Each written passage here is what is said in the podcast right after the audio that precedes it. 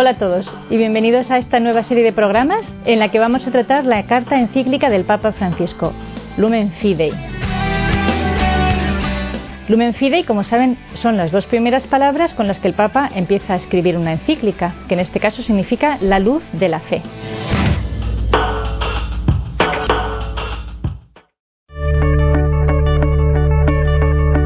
Bienvenidos a este nuevo programa sobre la Lumen Fidei, programa con el que concluimos este acompañamiento en la encíclica que el Papa nos escribe sobre la fe. El Papa Francisco, siguiendo la iniciativa de Benedicto XVI, que inició el año de la fe precisamente para ayudarnos a pararnos, a reflexionar sobre la realidad de la fe en sí, esa visión sobrenatural, esa visión proveniente de la revelación divina que Dios cuenta sobre sí mismo y también esa virtud, esa adopción de esa visión dentro de mi vida. Hasta qué punto la fe, como decíamos al inicio de estos programas, es la que ilumina, es aquella que me da la medida más exacta, más fiel, más auténtica de los acontecimientos, de todo aquello que compone mi vida y si es aquella también la que orienta mi corazón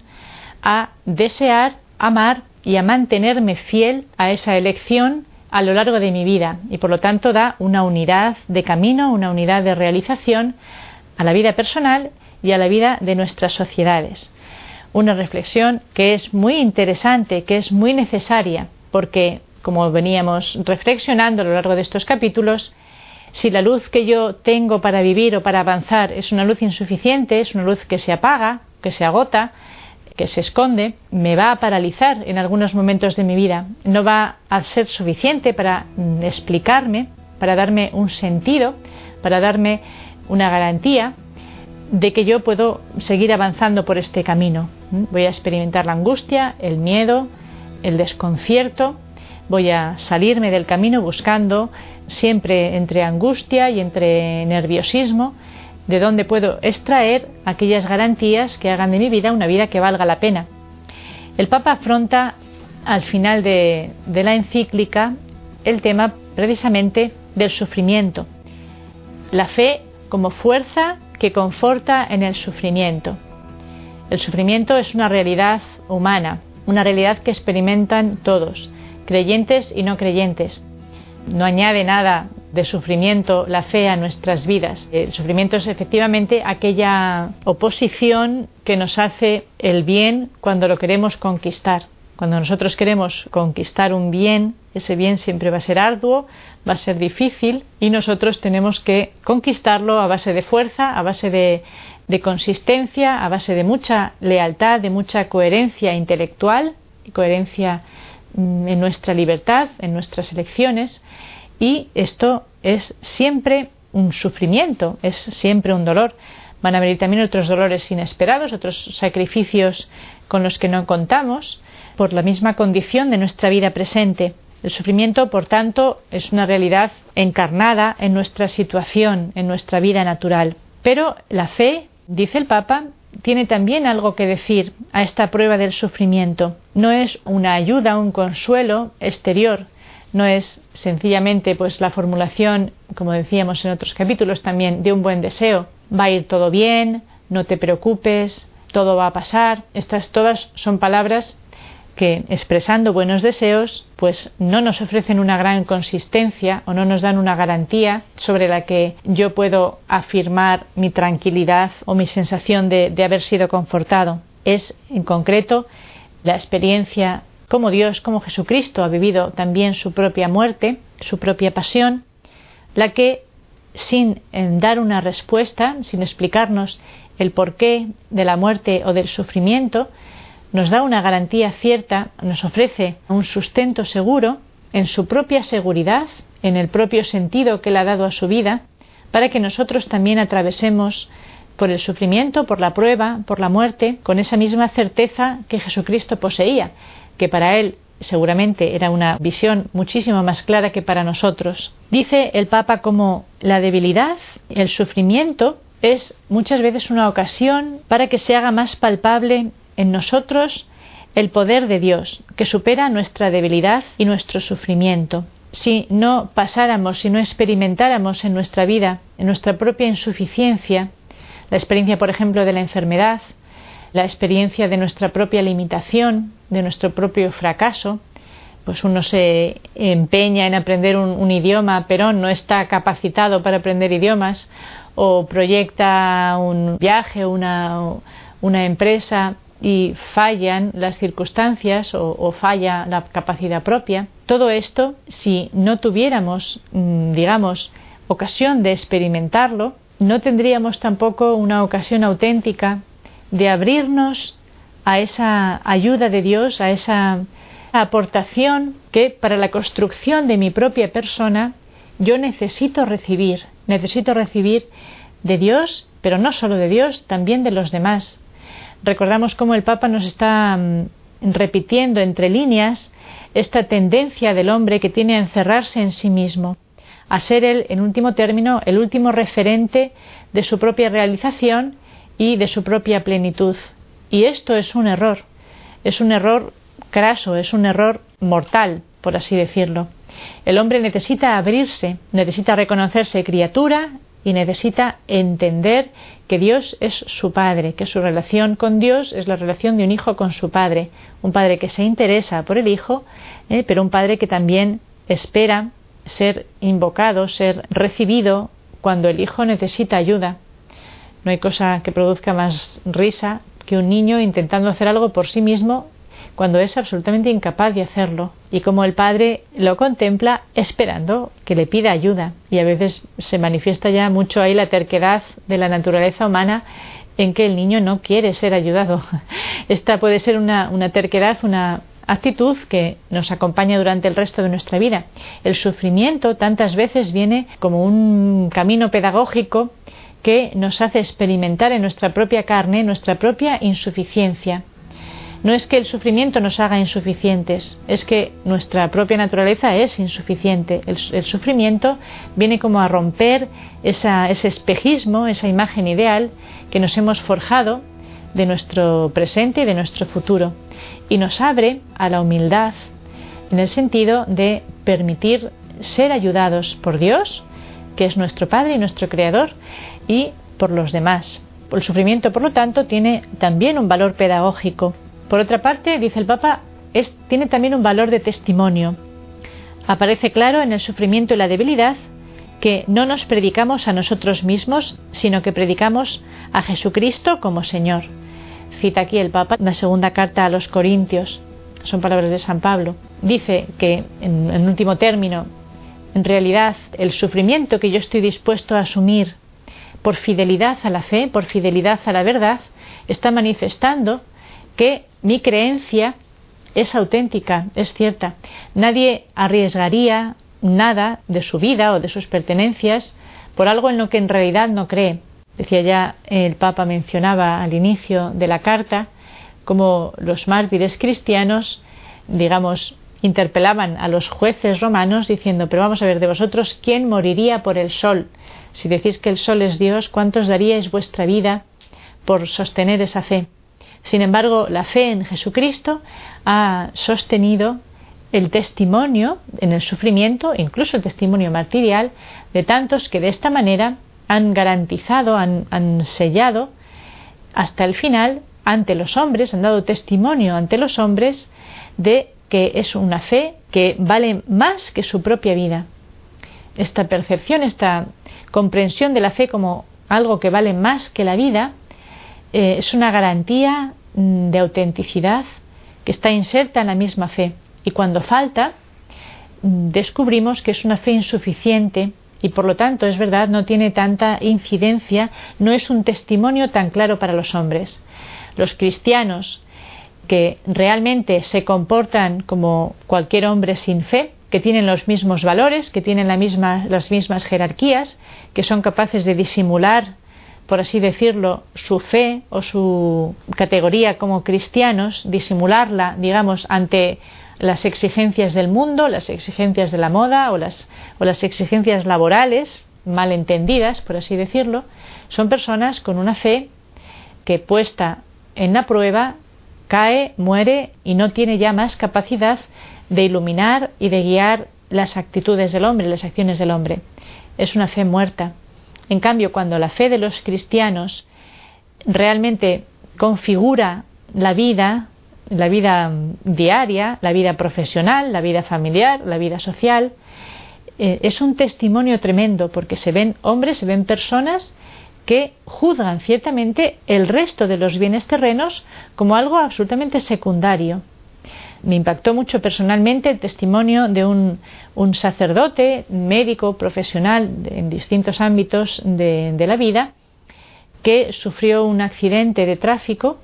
y quedó tetrapléjico, paralizado. Y cuando él comprendió la situación, salió del coma en el que se encontraba, comprendió su situación, decía, soy como un millonario que ha perdido mil pesetas, decía él. Eh, lo que yo tengo todavía como sacerdote, como hijo de Dios, como hombre de fe, es mucho más que lo que yo he perdido. Este testimonio de que la fe que yo tengo, el amor de Dios, la riqueza de mi relación con Dios, vale mucho más que el resto de las cosas materiales, es lo que hace que nuestra fe sea luminosa, que nuestro testimonio sea creíble ante el mundo. Por lo tanto, el sufrimiento a veces también tiene un poco esa función, como dice el Papa y de San Pablo, de que no manifestar que no nos estamos predicando a nosotros mismos, sino a Jesucristo como el Señor. Si yo no vacilo ante el sufrimiento, estoy predicando que no tengo mi, confianza en las cosas o en la salud o en las situaciones, sino que yo tengo un Dios. Dice como sufrimiento también es una ayuda para eh, el crecimiento. Dice cómo puede constituir una etapa de crecimiento en la fe y en el amor. Y es que ciertamente muchas veces el sufrimiento, las situaciones de dificultad, nos hacen tener que apelar a aquellas capacidades que todavía estaban sin desarrollar dentro de nosotros mismos. Nos hacen sacar de nosotros lo mejor. ¿Cuántas veces el hecho de que haya un enfermo en la familia, puede ser un padre, puede ser una madre, hace que los hijos, los hermanos, que tal vez estaban mm, separados, mm, divididos, por reacción a aquel sufrimiento que nos une, son capaces de salvar diferencias, de salvar las incomprensiones, son capaces de ponerse en una lucha común, en un sufrimiento común, en un deseo común, a trabajar codo con codo, cosa que se ve también a veces en la misma sociedad, cuando una sociedad se ha visto injustamente amenazada por atentados, por, la inseguridad, por lo que sea, cuando es la sociedad la que se ve comprometida, se produce muchas veces un sentimiento, un, incluso un, impulso de, de, solidaridad y de deseo de bien común, un preocuparme realmente por la subsistencia del otro y de la sociedad en sí,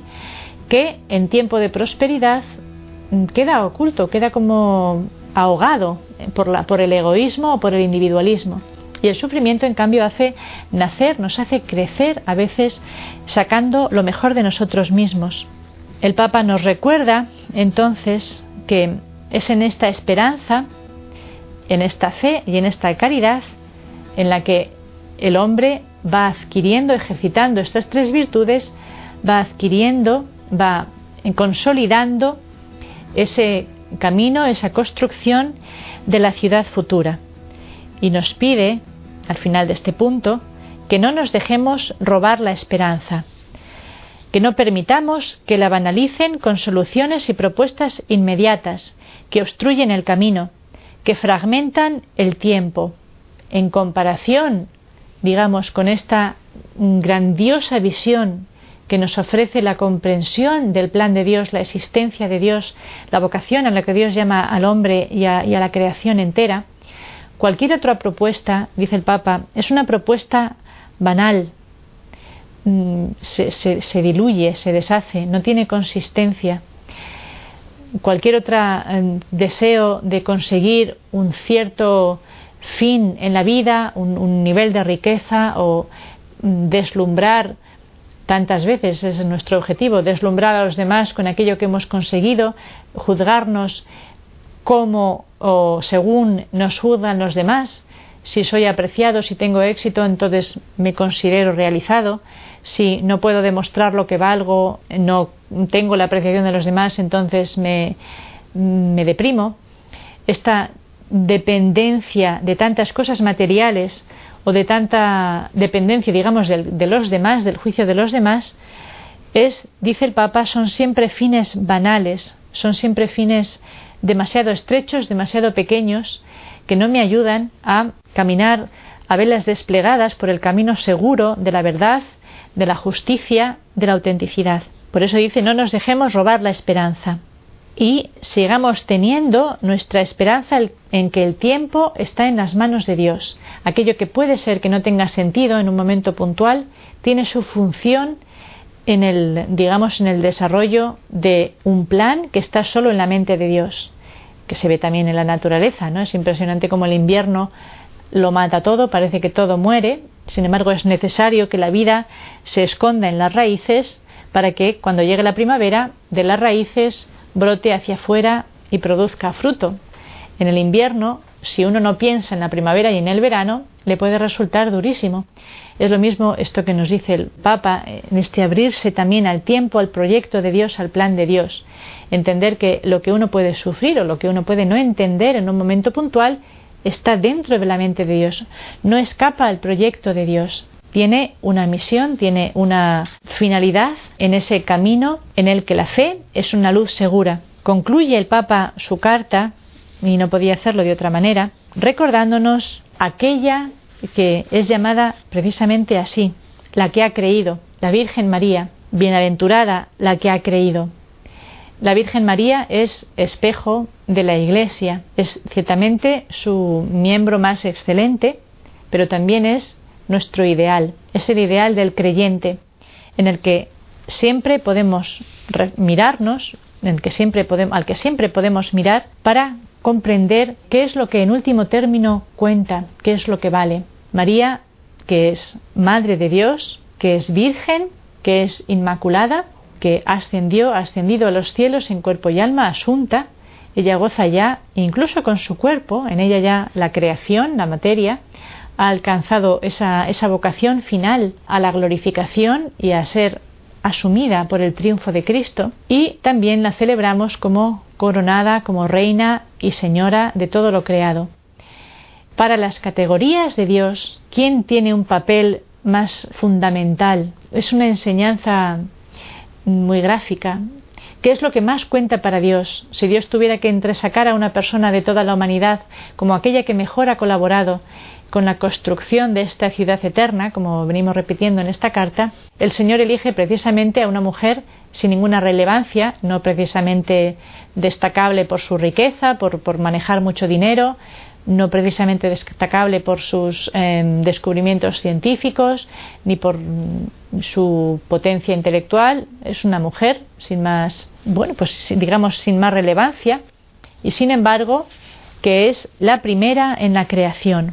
sencillamente porque es la que ha creído, es la que se ha abierto de manera total a la palabra de Dios, ha recibido la promesa de Dios de maternidad, respetando incluso su virginidad, que se manifiesta evidentemente en las palabras con las que responde al ángel.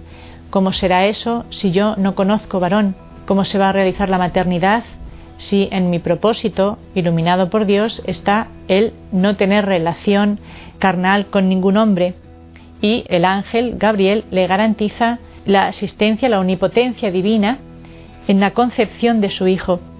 el Papa va a mm, insistir en este tema de la virginidad de María, precisamente respondiendo a pues, los cuestionamientos que de parte de algunas voces dentro de la Iglesia están poniendo en duda esta dogma de la virginidad de la Virgen María. El Papa responde con, con las palabras más claras, más sencillas